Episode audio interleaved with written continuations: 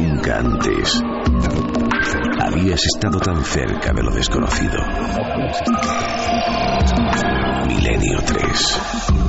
Cadena Ser.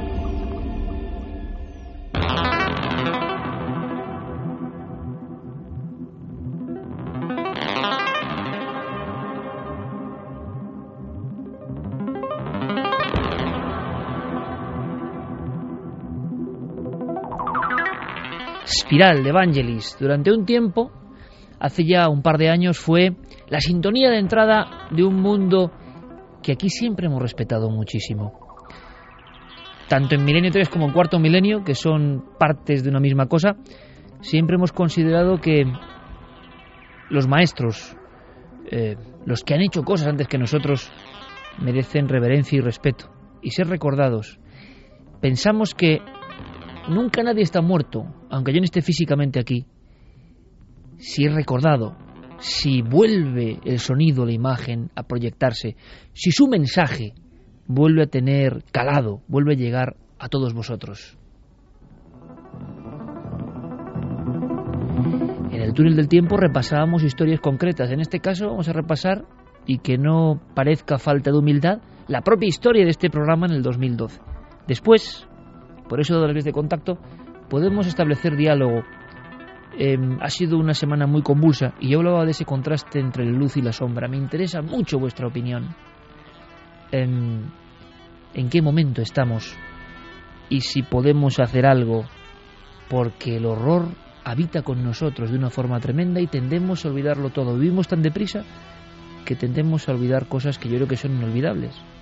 Quizá a mí me ha afectado muy de lleno, pero creo que es así y me gustaría mucho que expresarais vuestro anhelo, deseo para el 2013. ¿En qué situación nos encontramos? Eh, ¿Realmente hay un fin del mundo, entre comillas, que no tiene nada que ver con las catástrofes y que está en nuestra deshumanización, que es uno de los temas que nosotros, y yo en concreto sobre todo, repito muy constantemente porque me asusta lo que veo. Me asusta lo que veo y en ocasiones el único consuelo es encontrarse pues con la inteligencia, con la destreza, por ejemplo, de algunos de vuestros comentarios o de vuestras reflexiones, porque uno entiende que entonces no está tan solo, que no clama en el desierto. Nadie clama en el desierto si nota, si percibe el latido de otros que a veces le entienden.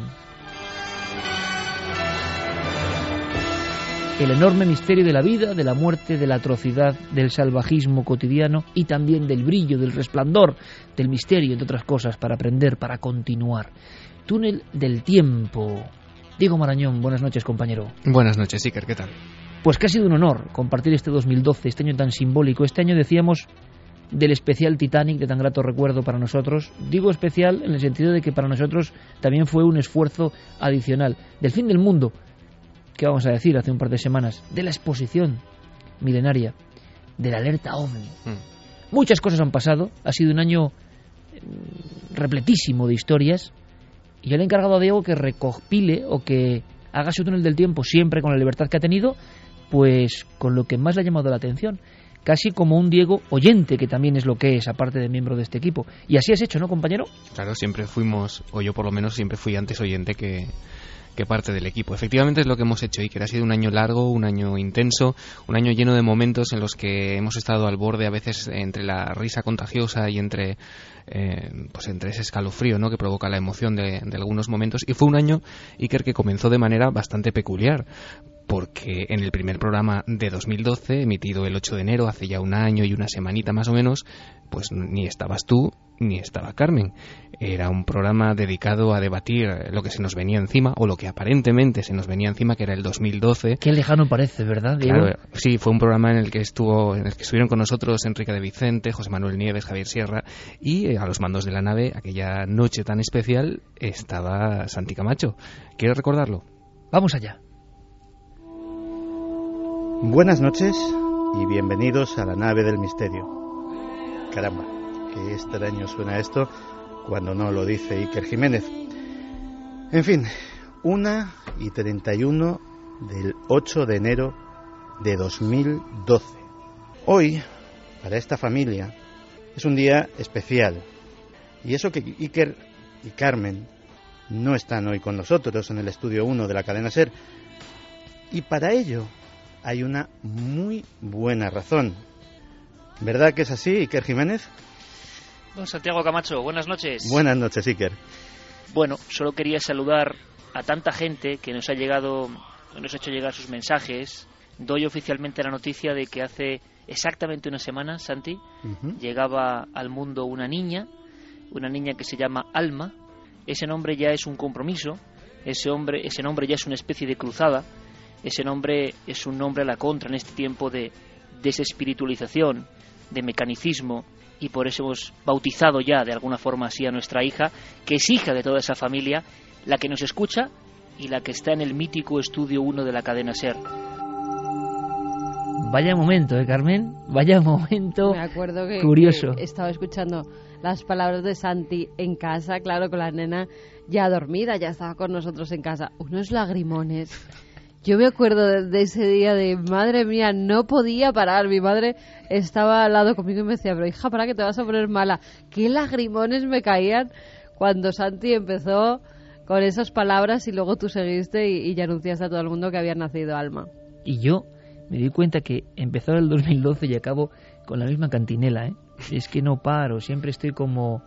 eh, Bueno, veis, Eh, el nombre no es casual, significa eh, no comulgar con ciertas cosas y en fin, así empezábamos, ¿no? En un momento emocionante y que no es, tenéis que entenderlo, muy habitual, ¿no? Que uno anuncie el nacimiento de su hija en, la radio, pero...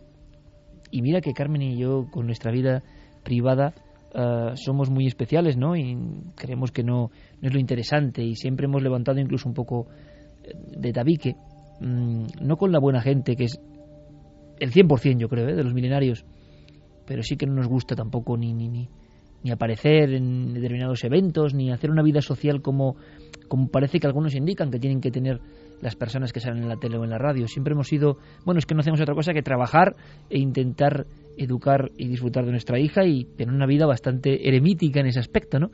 Pero, eh, como os consideramos nuestra familia de verdad, y es la verdad, como, y además hemos tenido recompensa al final de año, qué curioso el contraste, ¿no? De ver muy de cerca más que nunca, más que nunca, fijaos lo que os digo, ese afecto, esa cercanía, esa proximidad, ese que, que os importamos y que nos importáis, pues resulta que, que era de lógica, ¿no? Que era una noticia tan importante, la más importante de nuestra vida, la diésemos por la radio para toda esa gente que, que nos conoce aunque nunca nos haya visto, ¿no? Que, que sabe cómo somos aunque nunca hayamos coincidido. Claro, coincidimos en el ámbito de la radio, ¿no? Que es lo más mágico que uno puede imaginarse. Yo, desde luego, en las vías de contacto, os animo ya a que nos digáis vuestro momento, porque puede no coincidir con lo que ha elegido Diego Marañón, ¿no? Eh, vuestro momento del programa en, el, en esta mm, etapa del 2012. Continuamos, Diego. Pues continuamos y vamos a ir saltando, no vamos a ir cronológicamente mes a mes porque, bueno, tampoco hace falta, vamos a ir pegando saltos en ese calendario del 2012. Esta temporada, Iker, eh, la que, en la que estamos inmersos, Milenio 3 adquirió eh, un compromiso con la actualidad más, eh, más inmediata, ¿no? Y eso se vio muy claramente, por ejemplo, el pasado 16 de septiembre. Ese mismo día, ese 16 de septiembre, en el que había programa por la noche de Milenio 3, saltaba a través del diario Jaén una noticia bastante impactante, un titular de los que hacía mucho que no se veían, que indicaba la presencia de una silueta de un niño en las dependencias del ayuntamiento de Jaén. Eh, al parecer había varios funcionarios y trabajadores eh, de ese, de ese ayuntamiento que habían visto eh, esa especie de aparición vestido con un traje de comunión y aquí en Milenio 3 lo contamos con la ayuda, por ejemplo, del periodista que, que dio la noticia, de Rafael Abolafia. Sábado 15 de septiembre, hoy. Las noticias no pueden ser más frescas. Al parecer la escena sería la siguiente. Una empleada de limpieza, pero que es el final de un largo eslabón de años, llama a la policía local de Jaén para que se persone, porque en plena madrugada han visto esa figura. La figura se describe de la siguiente forma. Un niño vestido con un atuendo que parece de comunión y que siempre está en las mismas dependencias. La gran sorpresa para la policía. Documentos y páginas de nuestra propia historia, que es vuestra historia como oyentes también. Ha sido un año granado en fenómenos expedientes X españoles. Ha sido un año granado, cuidado, empezó en noviembre esto en observaciones como nunca había pasado de, vamos a llamarlo, seres humanoides, antropomorfos, no sé cómo llamarlo, en diferentes puntos de España. Monteabantos, en Sanlúcar de Barrameda, en una carretera de Córdoba, en diferentes lugares como hacía mucho tiempo, quizá como el del 76, 77, nos había llegado esta información, ¿no? En Córdoba, personas que habían visto figuras. También, Javi, que recuerdos, ¿no? Eh, el hermetismo ante una noticia que rompía todos los parámetros, que se convertía en la más leída, pero tú llegabas allí y lo primero que te encontrabas era la dificultad para investigar. Sí, fue uno de esos casos que producen cierta frustración, ¿no? Porque tú quieres llegar al dato o conseguir la entrevista con la persona que, ha sacado a la luz esta información involuntariamente y sin embargo descubres que hay una especie de, confabulación entre todos, eh, han acordado decir todos lo mismo, responden todos a lo mismo, es imposible eh, pues eh, traspasar las puertas de, de ese ayuntamiento y al final bueno, eh, conseguimos al menos un documento importante para esta historia, que es ese testimonio de un niño que había fallecido precisamente en ese lugar, en esa plaza de Jaén, vestido de comunión en la mañana de un Viernes Santo. Parecía que esta historia cobraba cierto sentido. Desde luego, para Javier Pérez Campos, eh, el 2012 ha sido un año, bueno, de mayor intensidad imposible. Si alguien piensa en un periodista del misterio que en un año, en sus carnes y en su alma, que es lo más importante, haya tenido tal cantidad de estímulos, yo no sé cómo andan las energías ahora mismo, Javi, imagino que justito, pero pero bueno, es como el que se acaba de comer sí. ya va bien ¿eh? es como es como una universidad del misterio concentrado en un año de una manera increíble increíble.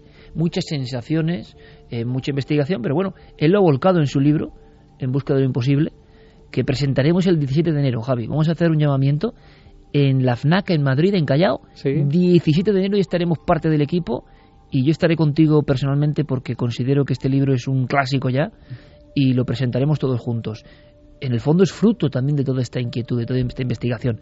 Pero fijaos, tan es así el hecho de que han pasado cosas y casos, o los hemos conocido y os los hemos rebotado, ¿no? De alguna manera, hemos hecho de altavoz para que lo sepáis, que el tema de expedientes X se llegó a convertir en informes de la Guardia Civil, Diego. Es decir, hubo un momento en que ya no solo expedientes con la aparición de un niño en pleno ayuntamiento de Jaén, sino que nos encontramos seguramente con el suceso más sobrecogedor de los últimos años y con fuerzas de seguridad que hayan redactado directamente el informe. Exactamente. Eh, si hablabais de hermetismo hace unos segundos, todo lo contrario fue lo que obtuvimos del testimonio de Daniel, un guardia civil que se prestó a colaborar tanto en Cuarto Milenio como en Milenio 3 y que eh, a principios de octubre de 2012 nos contó cómo él y varios compañeros más habían sido testigos de diversos fenómenos paranormales en el interior del viejo hospital Virgen del Toro en Menorca. Eh, los testigos y la propia Guardia Guardia Civil firmaron un documento que es histórico, sin ninguna duda, un documento único al que tuvo acceso este equipo y que decía esto. Dirección General de la Policía y Guardia Civil, puesto de Mahón. Fecha 1 de noviembre de 2007. Diligencia de exposición de hechos. En Mahón, Menorca, siendo las seis y cuarto de la mañana, se hace constar mediante la presente diligencia los hechos siguientes que a las dos y media de la madrugada se recibe un aviso del vigilante de la empresa de seguridad Trablisa, el cual presta servicio en el antiguo Hospital Virgen del Toro, informando sobre ruidos y extraños movimientos en el interior del edificio. Personada en el lugar la patrulla en servicio y con el apoyo de otra patrulla de la unidad fiscal se procede a una exhaustiva inspección del lugar, pero al llegar a la última planta, la cual ya había sido inspeccionada, se observa que los objetos y enseres que había han sufrido modificaciones de lugar. Por lo descrito, se decide solicitar el apoyo del servicio cinológico para el rastreo de personas. El perro realiza inspección y rastreo de las cuatro primeras plantas, pero al llegar a la quinta se niega a salir del ascensor y se pone nervioso con fuertes movimientos de una forma que su guía desconoce. En ese instante, al fondo del pasillo, junto al ascensor, se encienden unas luces y se observa una sombra de persona de forma extraña que se asoma por la esquina derecha. Se le avisa de la presencia de las fuerzas y cuerpos de seguridad y de que se procedería a disparar intimidatoriamente de no obtener respuesta. 3 y 21, este es Milenio 3, Carmen, Javi. Uno vuelve a escuchar parte simplemente del informe y parece una película de terror, claro, redactada por la Guardia Civil. Hmm luces, cosas que se cambian de lugar y una figura flotando ahí en la oscuridad. Esto lo hemos vivido, lo hemos contado, es decir, siguen pasando estos casos, por fortuna podemos contarlos, podemos ser vector informativo de todo esto, pero los casos siguen ocurriendo al más alto nivel. Sí, sobre todo eh, la apertura de algunas personas de las fuerzas de seguridad que han tenido para hacernos llegar esos informes. Personas que intervinieron, personas Mira, hace poco en la exposición se acercaba alguien de la Policía Nacional también y nos decía, oye, tenéis a vuestra disposición unos informes que os voy a hacer llegar y así ha sido. Que son escalofriantes. son escalofriantes. O sea que y lo agradecemos de todo También esa apertura de las fuerzas de seguridad a bucear en sus archivos y a sacar cosas que no han podido explicar. Que por el Pero siempre apertura que se produce por valentía personal. Sí, claro, de determinados miembros, miembros no la institución a la que tenemos muchísimo respeto pero muchas veces son miembros concretos y ha pasado... Por algo se empieza. ¿Verdad? Los que, ¡pum!, dicen, aquí viene esto. Yo creo que este es uno de, no solo de los momentos más espectaculares del año, sino de, para mí, de los últimos años incluso, porque el documento es histórico, es un auténtico hito del misterio, como fueron en su día el Hombre, si yo tuviera que hacer, Javi, un resumen de la historia de Milenio 3, entre los documentos importantes, estaría este del Hospital del Toro de Menorca, firmado por la Guardia Civil y contado por su protagonista. Sí, sí, y bueno, eh, esto no se sabe porque es la intrahistoria ¿no? de, todo esto, pero es cierto que llevábamos desde abril intentando conseguir ese documento, es decir, que fueron meses y meses eh, pues hablando con, con esta persona, eh, también ganándonos su confianza, ¿no? porque de alguna forma esto también a él podía comprometerle de y le ha causado problemas, le ha causado problemas, ¿no? porque no es fácil de alguna forma pasar desapercibido siendo un mando de la Guardia Civil que, que, actúa y que, que, busca algo por interés, ¿no? Porque, porque quiere que se cuente. Porque es verdad, la, Guardia Civil estuvo a punto de disparar un fantasma dentro de un hospital abandonado en Menorca. Y es que eso no es muy normal, ¿no? Y al final, eh, causamos una auténtica revolución en Menorca, eh, gente acercándose al hospital, testigos que salieron a raíz de toda esta experiencia y yo creo que con eso se quedó nuestro testigo, ¿no? Daniel al final eh, se quedaba con que había servido de ayuda a muchas personas que al final se habían atrevido como él a dar el paso, contar su experiencia y de alguna forma también quitarse una carga de encima. La historia del misterio de estos casos es una historia de valientes, de personas que se atreven a dar el paso, bien sea un testigo que es un labrador que está en un campo y se atreve a ponerse a la contra de los vecinos que le van a llamar loco diciendo yo he visto esto, ya cuando ocurre en un ámbito oficial, imaginaos amigos. Muchas veces me preguntan, y yo intento responder y no suelo saber responder, en torno a lo difícil que es que, por ejemplo, esa persona que consigue este informe y que, y que saca su arma reglamentaria ante una figura que flota, una figura de mujer incomprensible y que desaparece delante de ellos y se esfuma, que alguien venga al plató, que aparezca en la radio. Es que es muy difícil, sigue siendo muy difícil. Es una labor de verdad de picapedrero de la información, ¿no? Hecha por este equipo. No es fácil, algo está ocurriendo. Yo noto y me gustaría reflexionar con vosotros. Quiero dedicaros, eh, como es normal, ¿no? Esta última parte del último programa del año, vuestras reflexiones, vuestras eh, conclusiones. Pero yo creo que algo está cambiando también. O sea, también hay algo positivo detecto que algo está cambiando incluso en la percepción de estos temas y quizá algo tengamos que ver, quizá un granito de arena hemos puesto, ¿no? Eh, y antes de ir a un momento entrañable, Diego, un momento clave en este año, un momento histórico para este equipo y espero que para el público, eh, rápidamente, aunque sea como ráfaga, nuestros amigos y amigas que están diciendo, ¿cuáles son sus momentos? Pues mira, Carmen Salud dice el momentazo de este año milenario, sin duda alguna para mí ha sido precisamente el primero que habéis puesto, el anuncio de que vuestra primera hija había nacido y ese programa que empezaba sin Iker en el estudio. En ese momento lo supe, yo lloraba de emoción al escucharlo como Carmen. Tate López dice, yo quería, yo me quedaría con la exposición de Cuarto Milenio. Ha sido algo mágico. Daniel, el psicomanteún y los espejos. La primera vez que tuve miedo escuchando la radio, metido en la cama de la casa del pueblo con un espejo en un mueble antiguo que estaba en esa casa antes de que llegáramos nosotros. Y se fue hace poco, ¿eh? Cruel. Oscar mm, Utrilla nos dice la noche de Avantos, unido al caso Miranda esa misma noche. Leandro, para mí la alerta Omni fue un acierto y un puntazo, la interacción entre todos por un objetivo común que era poner los ojos en el cielo. Bueno, pues de eso vamos a hablar, Diego, ¿no? De ese momento. Mira, Ignacio Rafael Viñas nos dice, 2012 quedará en mi recuerdo como el año de la socialización del misterio. La dimensión alcanzada por eventos organizados por el equipo de la nave del misterio corrobora mis palabras. Muchísimas gracias. Así lo hemos sentido también nosotros. Y la alerta OVNI en el fondo fue uno de esos acontecimientos. Desde el 2004 no concentrábamos al público para mirar al cielo, como diría el maestro Alex en su época, una noche, una noche cualquiera, todos con la vista en las estrellas para ver si aparece ese fenómeno tan escurridizo y que nos apasiona, que es el de los ovnis. Lo hicimos, Diego. Lo hicimos y ha sido el programa cuya fecha me ha resultado más fácil encontrar porque mira que repetimos ese 9J, ese 9J al que dedicamos incluso boletines casi dos meses antes preparando eh, ese despliegue prácticamente único en la historia de la radio en España. Eh, el 9 de junio de 2012 vosotros estabais en la cúpula del milenio en Valladolid y miles de ojos en toda España y me incluyo eh, tuvimos como único objetivo pues otear ¿no? el cielo, el firmamento en busca pues eh, de lo desconocido, de lo que todos ansiábamos ver. Eh, los corresponsales y amigos de, Milenio 3 estuvieron a lo largo y ancho del país eh, para cubrir todo el cielo y el final de ese programa también fue bastante emotivo porque despedimos a una persona que había sido también clave en este equipo, que fue Mariano Revilla. Si quieres lo escuchamos, Iker. Buenas noches amigos, Alerta OVNI 2012 cúpula del Milenio Valladolid. Una noche de misterios, una noche de búsqueda, una noche inolvidable. Estamos aquí emitiendo para todo el planeta, junto a unos 1.200 amigos, en una estructura absolutamente espectacular.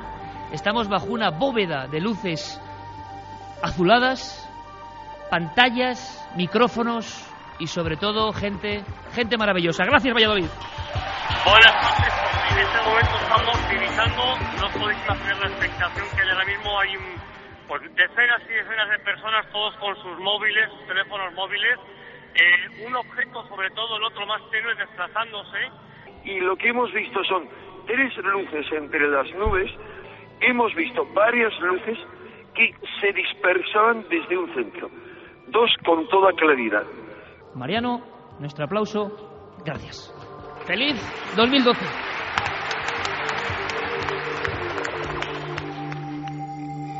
Han sido momentos de muchísima emoción, ¿eh? Manuel Revilla, maestro y amigo, eh, una de las almas ¿no? de este programa, evidentemente desde su inicio, desde su gestación, y que aparecía en la pantalla gigante, él es poco amigo de, de estas demostraciones de afecto público, y realmente, pues sí, mm, se puede decir que ha habido momentos de una altísima eh, intensidad emocional. ¿no? La alerta fue uno de esos instantes. Pero mira, vamos a romper radicalmente. Eh, Diego, eh, déjate guiar por mi instinto, porque vamos a ir con uno de los momentos más hilarantes, uno de los momentos que para mí quedan para la historia. Es una extraña canción, sí. convertida en mito convertido en mito. Una extraña grabación. Está el libro de extraña piel convertido en ondas sonoras. Sí, sí, sí, sí, una extraña cassette. Efectivamente. Algo que se convirtió en leyenda urbana o en realidad. Sí, sí, eh, el cantante Damascarado Chumbo, una, un, personaje extraño que tenía, al parecer, eh, la capacidad de invocar a los ovnis y cuya voz, cuya música eh, llegó de manera anónima al programa eh, se puso el 4 de marzo y creó absolutamente, pues casi te diría que un fenómeno social entre los, entre los milenarios. Hay personas que todavía se preguntan. Hmm. ¿Quién es o cantante de máscara de chumbo que invocaba a los ovnis con su extraño cantar, con, con el eco metálico? Hablábamos de eco metálico y de transcomunicación, ¿no? Hay quien piensa que esto es una transcomunicación. Invocaba a los, los hermanitos cósmicos. Sí, hay quien piensa que esto es una grabación tipo frequency. O sea, que esta canción nunca existió más que en otro plano, en ruido blanco. O sea, si no, no es comprensible. Vamos a ese momento del 4 de marzo eh, de lágrimas también, otro tipo de lágrimas. El caso de Joan Prestes en 1946 es el caso de Joan Prestes en 1946 es precursor posiblemente de muchos casos que sucedieron posteriormente de muertes atribuidas a un Yo pido por favor que escuchen bien la letra. Importante. Este hombre muere quemado en extrañas circunstancias en un pueblo perdido de Brasil, del estado de San Paulo, hasta el año 46, precursor posiblemente de muchos casos que sucedieron posteriormente de muertes atribuidas a algún fenómeno extraño que algún relacionó con un fenómeno Este hombre muere quemado en extrañas circunstancias en un pueblo perdido de Brasil, del estado de San Paulo, hasta el año 46. Eh, se encuentra una luz dentro de su casa y produce, que produce un Santi, hay que percibir los, Este los alaridos magnéticos, ¿no? Escu- Escucha, escucha un poco, vamos a ver. Y yace sobre su especie de catre y ahí Yace sobre su especie de catre. terribles tertores durante más de seis y termina con el cuerpo completamente quemado. Y además, Eh, es genial. una luz Un- poco más, un poco su casa y produce que produce un gran destello. Este hombre sale despavorido corriendo hacia el pueblo y yace sobre su especie de catre y ahí parece que lo más terrible es En fin, más un amigo de. Santiago Camacho, eh, si alguien tiene algún dato de este documento absolutamente estremecedor, Es tremendo. ahí lo tenemos, el- ahí tenemos el estribillo. En fin, unos momentos que también lo he sabido, ¿no? Al final la historia, la historia era muy tremenda. Yo no sé si llegamos a contar la resolución, sí, ¿no? Sí, sí, la contasteis, la contasteis. ¿Y, y cuál era, Diego? Contasteis. Bueno, pues esto había sido una, una ocurrencia de alguien que, ha- que ha huido convenientemente de, de Santi Camacho y de- Tenía que ser él, ¿no? Tenía que Santi ser él. Camacho le tendió una trampa a Pablo Villarrubia. Bueno, efectivamente. os puedo efectivamente. contar un pequeño secreto de la redacción y es que algunos reporteros de la televisión en su casa para trabajar se ponen esta canción. O se ponían, fue moda en marzo. No, no, no, no, no, no, no, se siguen poniendo, me lo admitieron. No me extraña. Me lo admitieron la semana pasada que se sigue extraña. Ante, claro, los ojos ojipláticos de su mujer, que cuando entra y lo ve trabajando con esta canción de fondo, No me se extraña. ¿eh? queda a cuadros. Y todavía sale, ¿eh? a veces en esos momentos de silencio de la redacción, alguien Sí. la tararea y todo el mundo acaba animándose. Es con genial. esta canción. Un himno, como, un como himno. un mantra. Sí, al final Santiago Camacho con un dispositivo que es una bonita historia, ¿no? Le hizo contar, es que es genial, le hizo contar un caso a Pablo Villarrubia. Pablo eligió el de Joe Prestes, muy agradable, un hombre que muere quemado dentro de su catre, y entonces eh, con un aparatito, con una aplicación, resulta que lo transformó en música, ¿no? Eh, sí. Y esto se convirtió en un auténtico Bueno, mira, hit. hay gente como Pili Ramonet que lo puso de cancioncita de tono del móvil. Normal. Que la gente flipaba. y no Normal. me extraña. Fue Bueno, maravilloso. y Es que además homenaje- tenía que ser Pablo, no podía ser otro. No podía ser. Y como homenaje a la canción se fue a hacer el reportaje de Joao Prestes. Es al verdad, final. es verdad, eh, que todavía no lo hemos emitido y que, y que va a ser maravilloso, uno de los grandes clásicos. Fíjate el contraste, Diego. Eh, pasamos de esto, de este carrusel de emociones, a otro momento mucho más crudo y con intensidad de otro tipo, ¿no? Una carta, una carta que hace poco no nos conmovía de una forma, pues como nos pasa, o nos hemos vuelto muy sensibles, o estamos muy mayores, o somos muy conscientes de la realidad, no O sé ambas qué, cosas o ambas cosas, ¿no?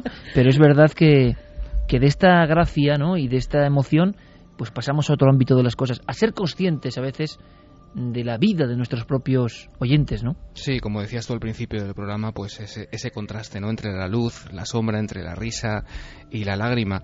Y algunas lágrimas eh, tuyas, en este caso, fueron incluso noticias de medios digitales porque el pasado 17 de noviembre de 2012, eh, bueno, pues nos llegaba la, carta, ¿no? De, de uno de nuestros oyentes, de David Torres, eh, un oyente que arrastraba desde 2008 una enfermedad. Em, tenía 25 años, tiene 25 años y, en fin, fue un gran esfuerzo ¿no? para todos los de este programa eh, asistir a ese momento de lectura y te, puedo asegurar, Iker, que haciendo un sondeo muy muy rápido por, por Twitter es probablemente el, momento que más gente recuerda y con el que se queda. Dice que desde resumiendo, ¿no? porque es muy duro, David, nuestro amigo David mm, de Ciudad Real, que desde el 2008 hasta ahora, pues ha sido una auténtica pesadilla lo que ha vivido, ¿no? Con leucemia y con los autotrasplantes, pero que aún así ha sido fuerte y que ha intentado aguantar y que la única compañía que tenía muchas veces, porque muchos amigos le han dado la espalda y se ha sentido bastante solo, era la radio y era Milenio 3 en este caso. Y eso impresiona lo suyo, recibirlo por escrito. Y él dice, ya no hay nada, o perdona, me equivoco, solo hay algo a lo que me he mantenido fiel. A vosotros, a vuestras voces. Eh, y nos habla de que somos un bálsamo en estos momentos en que las medicinas pasan por el cuerpo como el que pasea por el parque o como el que es indiferente ante verdades también expuestas por vuestras voces y trabajos. Dice que desde hace ya un par de años apenas sale de casa y si sale solo para ir al hospital. Mm, los pronósticos son muy malos, dice, eh, y antes de que llegue mm, la hora, antes de encontrar el camino, eh, dice que no cree que la vida se acabe así porque así. Y que piensa y se lo hemos enseñado en parte, o él cree que ha aprendido algo de eso. Si ha aprendido algo, pues merece mucho la pena comentarlo y devolverle tanto cariño que no puede quedarse con la espinita de darnos un poco las gracias. Y yo creo que ahora me entendéis, ¿no? Este mal rato que estoy pasando. Ahora me entendéis el mal rato que estoy pasando, decía, ¿no? Y uno lo vuelve a escuchar y se le pone la carne de gallina, ¿eh? Qué, qué, qué tremendo. Luego, lo decía muy bien Diego Marañón, ¿no? La luz y la sombra es que siempre ha estado, en este caso luz, ¿eh? En este caso luz por la actitud de alguna gente. Eh, parece mentira. Decía un sabio, y lo he comentado muchas veces, ¿no? Hay más diferencia entre un ser humano y otro ser humano que entre dos animales de diferente especie, ¿no? ¿Cómo podemos convivir con monstruos carentes de cualquier empatía, eh, como este criminal nauseabundo, infernal, demoníaco, que ha matado a una niña de 16 meses? Espero que no encuentre consuelo en su vida, en su existencia. Esta especie de, de zombie viviente, porque nadie, nadie puede imaginar un horror de ese tipo. Y cómo puede coexistir ¿no? la raza humana, cómo podemos cruzarnos en las calles en, con especímenes de ese tipo y, y, con gente luchadora, con gente que abre una grita al optimismo en mitad de la máxima oscuridad, con gente que no es culpable de nada, eh, como tanta gente que ahora sufre ¿no? con enfermedades. Y algunos demuestran su grandeza, su heroicidad. Creo que hablábamos de héroes. Hmm. Santi dijo una cosa muy bonita de bravo. Um, jolín, ¿no? Hay gente que es admirable. Hay gente que es absolutamente admirable, no solo los artistas, ¿no? los que yo me refería, o los que hacen grandes cosas. Las grandes cosas a veces no se conocen, ¿no? Y están en la lucha interior de muchísima gente maravillosa, ¿no? Mm, mucha gente que está luchando, además. Recuerdo cuando estábamos en la exposición también a Pablo. Sí, que hizo un gran esfuerzo y, y vino a visitarnos. Y estuvo allí unos minutos con nosotros y nos prometió informarnos de que personas del equipo, Maika, por ejemplo, está en contacto con su hermana para para ver cómo, cómo sigue, para ver cómo el 2013 se van superando todos esos problemas. Fue como una especie de, de enorme bofetada de realidad, ¿no? Que también nos resitúa con nuestros problemas cotidianos. Y cuando llega un problema de verdad y alguien encima tiene los redaños y el coraje de enfrentarse a él, también se empequeñece uno diciendo, jolín, y yo preocupándome de tantas cosas superfluas, ¿no? De tantas cosas en este tejido social que nos han ideado, ¿no? Y que a veces es tan fantasmagórico, mucho más eh, de lo que contamos aquí, de nuestras historias, ¿no? Eh, la sociedad que construyen, que nos han construido a veces es más increíble. Y cuando llega una verdad, una verdad insobornable, una verdad como la de este joven, uno no puede más que quedarse admirado, ¿no? Y decir, ah, esto es la verdad. Y hay gente que lucha y que es heroica. Y eso, hombre, eso qué bonito es contarlo por la radio, qué crudo también es, pero es que eso, como decía Diego, también ha llegado a la gente. Y uno a veces piensa que, que, es transmisor simplemente de emociones. No podemos silenciar emociones tan fuertes como esta, ¿no? Hay gente heroica. Sí, fíjate, Iker, qué faltos estamos de emociones que cuando se producen, como te decía, son noticia y aparecen sí. en medios digitales y eso no debería ser así. Pues fíjate, Diego, estoy pensando exactamente en lo mismo, ¿no? Yo hablaba antes de un que podrá gustar a alguna gente, podrá no gustar, no sé si hay mensajes sobre eso o no, uh, Carmen, pero sí, de hecho ese escrito se llama Sagradamente Humano, ¿no? En el Facebook lo podéis encontrar. Y en el fondo es mi reacción como persona, ¿no? Que es lo que soy, es que no soy otra cosa, evidentemente. Uh, ante cosas que yo veo que me dejan desconcertadísimo, pero desconcertadísimo, pero que no puedo entender, ¿no? Y sobre todo, la sensación, Diego, uh, y es una cosa muy personal, ¿eh? que no tiene ni por qué compartir conmigo, pero la sensación de que los medios se han convertido en algo tan frío, que el público también sabe muy bien que, que, hay algo que no conecta, que hay algo que no enchufa con ellos, porque primero la mayoría, yo no voy a, pero en fin, leen o siguen ciertas consignas, ¿no? Entonces no, no, no hay esa sensación de, de, autenticidad en muchas ocasiones, no en todas. Y como dice Diego Marañón, eh, yo claro que, que, se me saltaron lágrimas en público. Hombre, si no se te saltan las lágrimas en público con esta carta de alguien que te agradece en lo que cree que son sus últimos momentos, que no lo van a ser, eh, la radio, que te lo agradece, hombre. Y sin embargo se convierte en noticia porque, no sé, las emociones que nos cuentan deben ser otras muy diferentes, muy de farándula o muy exageradas, no lo sé. Pero cuando algo es verdad, cuando algo es verdad, amigos, llega, vaya si llega. Yo en ese escrito de mi indignación absoluta por la muerte de esta niña de Almería, eh, en este escrito, por ejemplo, comparaba con alguna vez que, que yo he sentido algo parecido. Recuerdo hace 15 años cuando la gente salió a las calles con la muerte de un inocente, ¿no? Lo que iba a ser la muerte anunciada de un inocente, la historia de Miguel Ángel Blanco. y cómo, lo voy a decir como lo siento, todos los políticos, todas las personas, me da igual el color, como siempre me ha dado, donde decía un sabio, donde empieza la ideología acaba la verdad, ¿no? Eh, no le gustó a la gente mucho, a la gente del poder, a la gente, me da igual el color, la gente que está, que se quita, que se pone, los que tejen la sociedad, no le gustó a nadie esa fuerza tremenda de la gente, esa fuerza tremenda de la gente que no salía a denunciar un recorte de sueldo, que me parece muy bien, el tema de la sanidad, el... no, no, había algo más fuerte todavía que todo eso, iban a matar a un inocente. Cuando van a matar a un inocente, hay algo dentro de nosotros que nos han enterrado, que nos han solapado, que nos han maquillado, que nos han convertido o quieren convertirnos en robots y no sale. Y cuando sale, es ingobernable, es insobornable, es de verdad. Hmm. Por eso no recordamos ninguna otra manifestación como aquellas. Y por eso todo aquello, eh, ostras, no interesaba a los que mandan, no interesaba de verdad, no interesa que el público tenga corazón, porque eso es muy poderoso, eso es ingobernable. Igual el 2013 hay que empezar a pensar, ojalá, que la gente actúe con corazón. Actuar con corazón no es actuar solo con víscera, ¿eh? es actuar movido por resortes humanos, que, que nos han convertido a veces, parece, en, en algo tan aséptico y tan lejano que ya nada nos afecta. No puede ser, no puede ser que esta noticia de la niña de de 16 meses, que yo no sé si sabría ni hablar, la pobre todavía no, no puede ser que pase y nadie se acuerde. Es que no puede ser. O sea, algo estamos haciendo mal. Algo estamos haciendo mal cuando, ¿por qué no hay gente en la calle? Yo voy. Si me dicen dónde, yo voy, me pongo ahí a protestar porque no quiero vivir con gente así que hace estas cosas. No quiero, no lo quiero. Y no quiero que los míos vivan con gente así. Entonces, ¿qué pasa? ¿Por qué la gente no se moviliza? Pues porque hay una asepsia grande, hay una lobotomización grande, hay un montón de estímulos que nos preocupan más que lo que de verdad importa. Cuando lo que de verdad importa sea un chico enfermo, o sea un inocente que mata, o sea una niña que ponen una piedra en la cabeza y la matan y le arrojan una balsa, cuando eso ocurre, lo peor que podemos hacer es que no pase nada, que sea una noticia más. Y por eso se convierte en noticia Diego cuando algo surge, cuando algo emociona, porque eso cala de inmediato, porque eso no hay quien lo gobierne.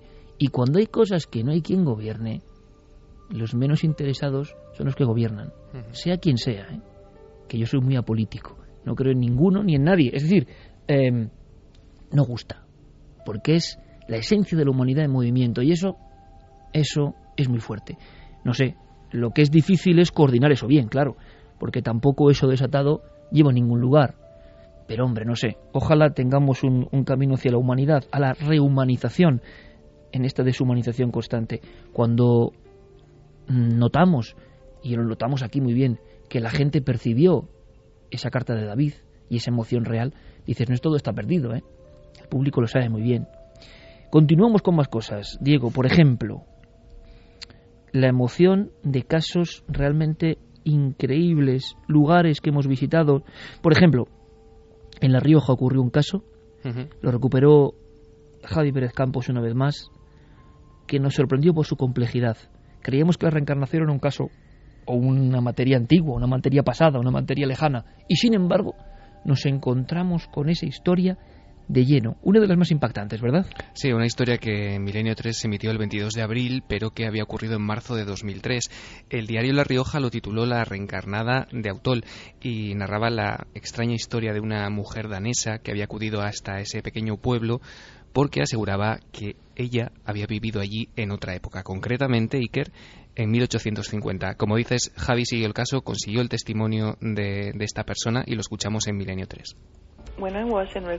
Cuando estaba en la regresión, estaba convencida de que mi nombre, el primer nombre que me vino, fue María. Pero no quería decir María porque en mi pasado, en mi actual vida, cuando era pequeña, me solían decir que debería llamarme María. Así que cuando mi primer pensamiento durante la regresión es que mi nombre es María, pienso, no, no, no, no puede ser correcto. Dije algo más, pero el siguiente nombre es Beamonte, dije, y era correcto. The next name, Beamonte, I said, and it was right. I, I remember, uh, like, Yo lo recordaba como en una pequeña película o algo así. Recordaba cosas del río, del paisaje, las iglesias y, Y al final esta historia se corroboraba con documentos y había una especie como de visión de otra vida.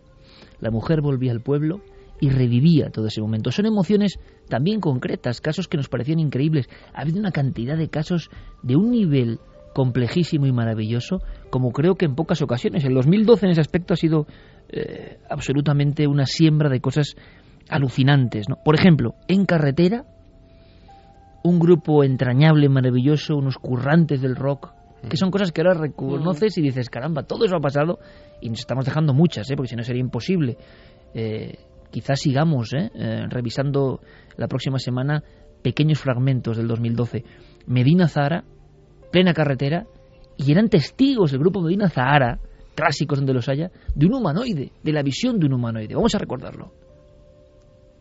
A escasos dos metros de la furgoneta nos sale una figura, mm, ¿vale? Muy delgada, muy alta, con una cara, mmm, Iker, es que me da hasta reparo decirlo, que era una cara horrible, era una cara, la mandíbula le colgaba como si la tuviera desencajada. Es, mm, después cuando hicimos un retrato mm, nos dijeron, se parece al grito, al cuadro famoso este, ¿no? De- del grito, ¿no? Era un poco esa, esa expresión de, de dolor o de agonía o no sé, con los ojos muy, muy brillantes, muy brillantes. El año de los humanoides, el año de ese tipo de visiones, un año pródigo en misterios muy próximos al ser humano, al testigo, no solo luces, ¿no? Hay un montón de mensajes, hay cuestiones, Carmen, ¿qué dice nuestro público en este momento de, reflexiones sobre el 2012, ¿no? Pues sí, hay muchos temas que se ponen encima de la mesa, programas que les gustaron más. Gisela Sánchez dice el expediente Vallecas, el psicomanteum y el caso del hospital. Esos los mejores. Rubén Sánchez, para mí el momento del programa más interesante fue el del comunicado de ese hombre que trabaja en la NASA. Me dijo que habría una noticia muy importante sobre el planeta Marte, aunque luego me llevé una desilusión. Chari Aragón, que se queda con Belchite. Eh, también nos dicen, bueno, pues cosas que llegan muy adentro. Hola milenarios, para mí el recuerdo del 2012 más importante es haber conocido a mi ahijado. Un pequeñín que nació a menos de una semana de vuestra nena, pero al que ya no podemos achuchar porque se fue al cielo en mayo. Un problemilla le exigía una operación a la que no pudo llegar. Por eso vuestra almita siempre estará en mi recuerdo, porque deseo de verdad que ella pueda conseguir todo lo que mi pequeño ahijado no pudo. Que crezca y haga cosas tan maravillosas como hacéis sus padres. Más de una vez me habéis dado esa fuerza que no se ve para seguir adelante. Gracias y feliz 2013. A veces es que esto es una encrucijada de, de absoluto contraste, ¿no? Hablábamos de luces y sombras y la vida también es eso y uno a veces reflexiona y se da cuenta de que eso está constantemente flotando por ahí, ¿no? Y nos llegan historias que nos, nos convulsionan, nos llegan muy adentro, ¿no? También la gente está muy indignada con, con el crimen de, de esta nena. Borja Fernández dice tremendo lo del asesino de la niña de 16 meses. Cuatro veces en prisión, más de 20 detenciones, estafas, robos, se hacía pasar por policía, hasta un posible caso de violación. ¿Cómo este desecho estaba todavía en la calle? Eso es lo que nos preguntamos Sí, muchos. sí, sí, y lo que no acabamos de entender. En tan solo 25 añitos, ¿eh? Y mira qué, qué vida. Lo que ha hecho el mal en esos 25 años. Pilar nos dice este caso tiene que sentar un precedente y que este hombre sea juzgado y sentenciado con dureza. Basta ya de que sufran inocentes. Basta ya. Nati Bella dice buenas noches y a ese personaje le dieron una lección. No creo que a ningún otro desalmado se le ocurriera semejante atrocidad. No merece ni respirar. No tiene almas. Pues como ves, sí que la gente con este caso... eh, Sí, porque es uno de esos casos arquetípicos tan, tan terrible que ha tocado, decimos. Solo, hay algunas cosas. No lo que uno quiere toca el corazón de la gente. Eso no se puede controlar, ni se puede medir, y por fortuna, y los publicistas lo, lo ansían, ¿no? Tocar siempre el corazón de la gente para que compren más. Pero es que el, el público, como digo, es ingobernable. Y entonces solo se conmociona cuando algo tiene algo de verdad, de absoluta y profunda verdad, ¿no? Y entonces este caso, si uno lo analiza, yo decía, digo, es que quienes hemos mirado, no nuestra hija, sino una niña de esa edad, eh, ¿quién puede actuar así con una niña que te mira con 16 meses? O sea, ¿quién puede actuar así? Eh, lo que es tremendo es la condescendencia en ocasiones también, ¿no? Y es lo que a uno le, le, hace estremecerse, que, que de inmediato surge lo políticamente correcto. Estamos todos tan asustados, con la inmensa mayoría de las personas, que le da mucho miedo a casi nadie decir lo que piensa, decir lo que piensa. Eh, hay cosas que no se pueden contar, tabús, ¿no?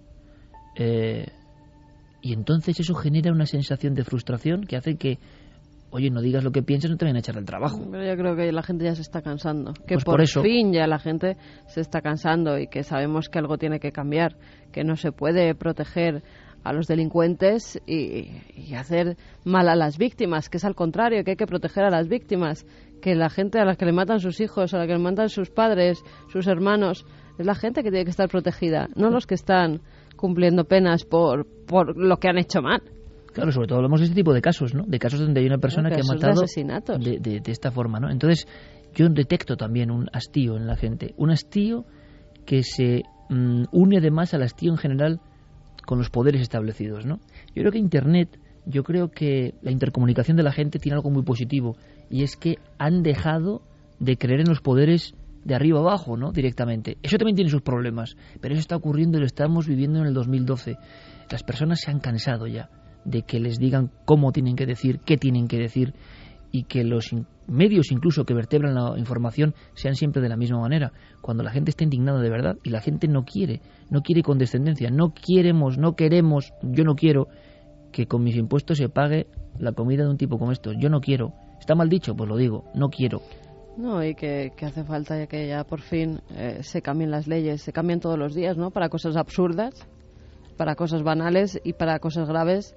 Hace muchos años que hay una ley obsoleta sobre menores y sobre estos casos que nadie cambia o que nadie en el poder se atreve a cambiar. No sé por qué miedo, porque no le vayan a votar, porque no. Hay resortes que son mucho más misteriosos, desde luego, que lo que nosotros contamos habitualmente, ¿no? Y una sensación tremenda. A mí me daría mucha pena que este caso se olvidase. Eh, hay casos que se quedan como arquetipos, Este, ¿no? y, todos hemos tenido, por desgracia, tantos niños Bueno. muertos en este año en nuestro país a manos de sus propios padres. Eh, mira, los niños de Córdoba, mira, es que es que no puede ser. A mí es que ninguno- se tiene que hacer algo. A mí ninguno, fíjate, me ha estremecido tanto como este último, sinceramente. A mí Porque ninguno. se acerca mucho la edad de, de alma sí, de la pero, nena. y pero entonces- aparte las circunstancias, ¿no? Eh, el misterio de la psicopatía, incluso, porque solo alguien que considera cosas a los demás puede actuar así. Entonces, el misterio de la psicopatía es un misterio de la mente humana. Eh, y hay personas que al parecer son científicamente irrecuperables. Entonces, ¿qué hacemos? Esa es el- la gran incógnita, ¿no? ¿Qué Mira, se hace? Siguen los mensajes Iker Javichu, dice hola milenarios, sois la leche, acabo de escuchar a Iker y tiene toda la razón hoy en día eh, que esto está podrido, tanto el sistema como las mentalidades de las personas. Se agradece muchísimo poder escuchar algo inteligente para no sentirte uno mismo raro. Se agradece mucho más si es en un medio de comunicación que escasea. Seguir así, feliz año milenario.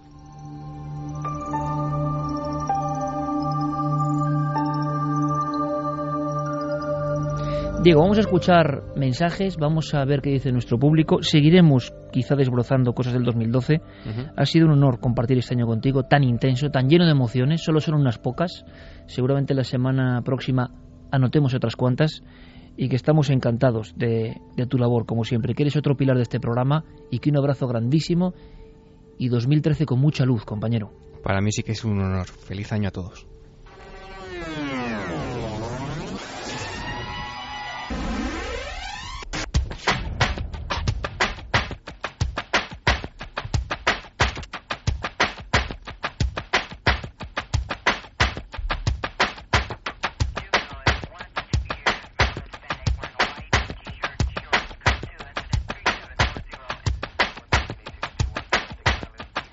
Nuria dice, creo que tus sentimientos son compartidos por muchos que vivimos en este mundo con esta supuesta humanidad, pero la realidad es la bofetada que te da la vida para recordarte que existen seres sin evolucionar, aún que conviven con nosotros y que podemos esperar los instintos más bajos del ser humano sin estar en la época de las cavernas.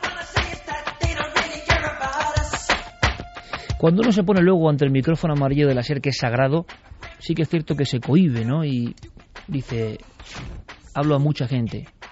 Pero es verdad que mm, la vida es un misterio enorme, ¿no? Es un misterio enorme. Cuando uno se convierte en padre, mm, y un padre con conciencia, porque hemos visto que hay padres que tampoco la tienen, ¿no? Han llegado a matar a sus hijos. Pues siente cosas que nunca hubiese imaginado, ¿no?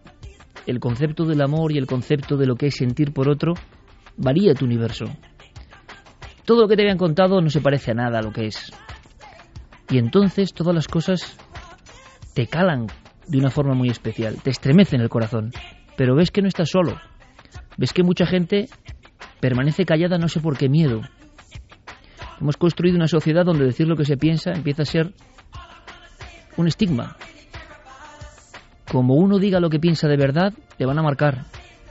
Y eso eso es una dictadura prácticamente, aunque estemos en democracia, ¿no? No hay peor dictadura que la del pensamiento de lo políticamente correcto, que todos estemos en el mismo redil. Yo personalmente estoy harto, absolutamente harto. Quizá esta dimensión nueva que yo he vivido en el 2012 me produzca este pensamiento diferente que puede ser compartido o no. Pero me pregunto incluso si la humanidad es lo mismo, si hay diferentes tipos de humanidad, si hay personas que directamente no son ni humanas, no concibo ese daño gratuito a nadie y no sé qué se puede hacer exactamente. Evidentemente sale el animal que llevamos dentro y que han intentado calmar por todos los medios, pero que está, que existe. ¿Cómo intentar calibrar esa verdad que tenemos dentro, que somos nosotros, y vivir en sociedad? Desde luego es muy mm, ingrato saber que muchas de estas personas luego vuelven a delinquir. Es que es increíble. ¿Qué sistema es este? Hemos construido las cosas mal. Algo ocurre. Y olvidarse de esto y que mañana hay otras noticias y que nadie clame al cielo por lo que ha pasado, esto sí que es un pecado, pero auténtico, ¿no? Realmente esta noticia a mí me ha proporcionado sensaciones que yo nunca había tenido, ¿no? Siento una indignación absolutamente eh, inefable, es decir, inexplicable con palabras, por eso es difícil. Siento un alarido, como decía, milenario, ¿no? Siento un dolor eh, absolutamente tremendo. Es como si hubieran atentado contra lo más sagrado de la vida, que es un niño, ¿no? Y esto pasa en el mundo, y lo sé, y muchas veces, y no nos cuentan. Pero esto ha pasado tan cerca, de una forma tan grave, que lo que nos demuestra es que hay mucha gente harta, absolutamente harta. ¿Cómo reconducirnos hacia la luz? Y yo no soy, repito, ningún Mesías. No lo sé. Es muy difícil y es muy duro y posiblemente habría que romper muchos parámetros que nos asfixian cotidianamente. Con esta publicidad que nos dice cómo tenemos que ser, cómo tenemos que vestirnos, cómo comportarnos, cómo relacionarnos con este mundo que los afectos, el amor, lo que importa de verdad, lo pone por debajo de lo material, lo burdo, lo banal. Nos venden todo el rato cosas que al parecer importan y que en mi opinión importan bien poco si los enfrentamos a lo que de verdad está ahí, a lo que de verdad nos mueve. El 2012 ha sido un año muy complejo, muy complicado, pero también lleno de cosas positivas. Es muy difícil eh, acabar con un sentimiento bueno, pero hay que intentarlo. Vamos a intentar alinearnos con la luz siempre que podamos, porque existe, porque está. Nos lo habéis demostrado. Muchos oyentes, mucha gente que pelea, mucha gente que sufre y que intenta ser mejor cada día. Eso es nuestro ejemplo. Los otros no son ejemplo de nada y, en mi opinión, no tienen lugar en ninguna parte. En ninguna parte. El único lugar, el único panteón para la vida, lo más sagrado. Como decían los amigos prehistóricos, ¿no? Que en sus cuevas ponían lo que parece un feto todavía, un niño, en verdad, adorando al cielo. Nos quedamos con ese mensaje para el 2012. Un niño que mira al cielo, todo un símbolo, toda una imagen. Yo os deseo el mejor 2013. A Noel, a Fermín, a Guillermo, a Carlos, a todo nuestro equipo. A Javi, por supuesto, feliz 2013. Y Carmen, que el 2013 esté lleno de luz, lleno de positividad que cuando haya tinieblas hagamos todo lo posible por desfacerlas con la curiosidad, la búsqueda y lo que significa el espíritu de ser milenario que tantos comparten. Y con la protección de todos esos niños que ahora están como angelitos en el cielo mirándonos. A ellos nuestro programa va dedicado. Un fuerte abrazo amigos. Feliz y luminoso 2013.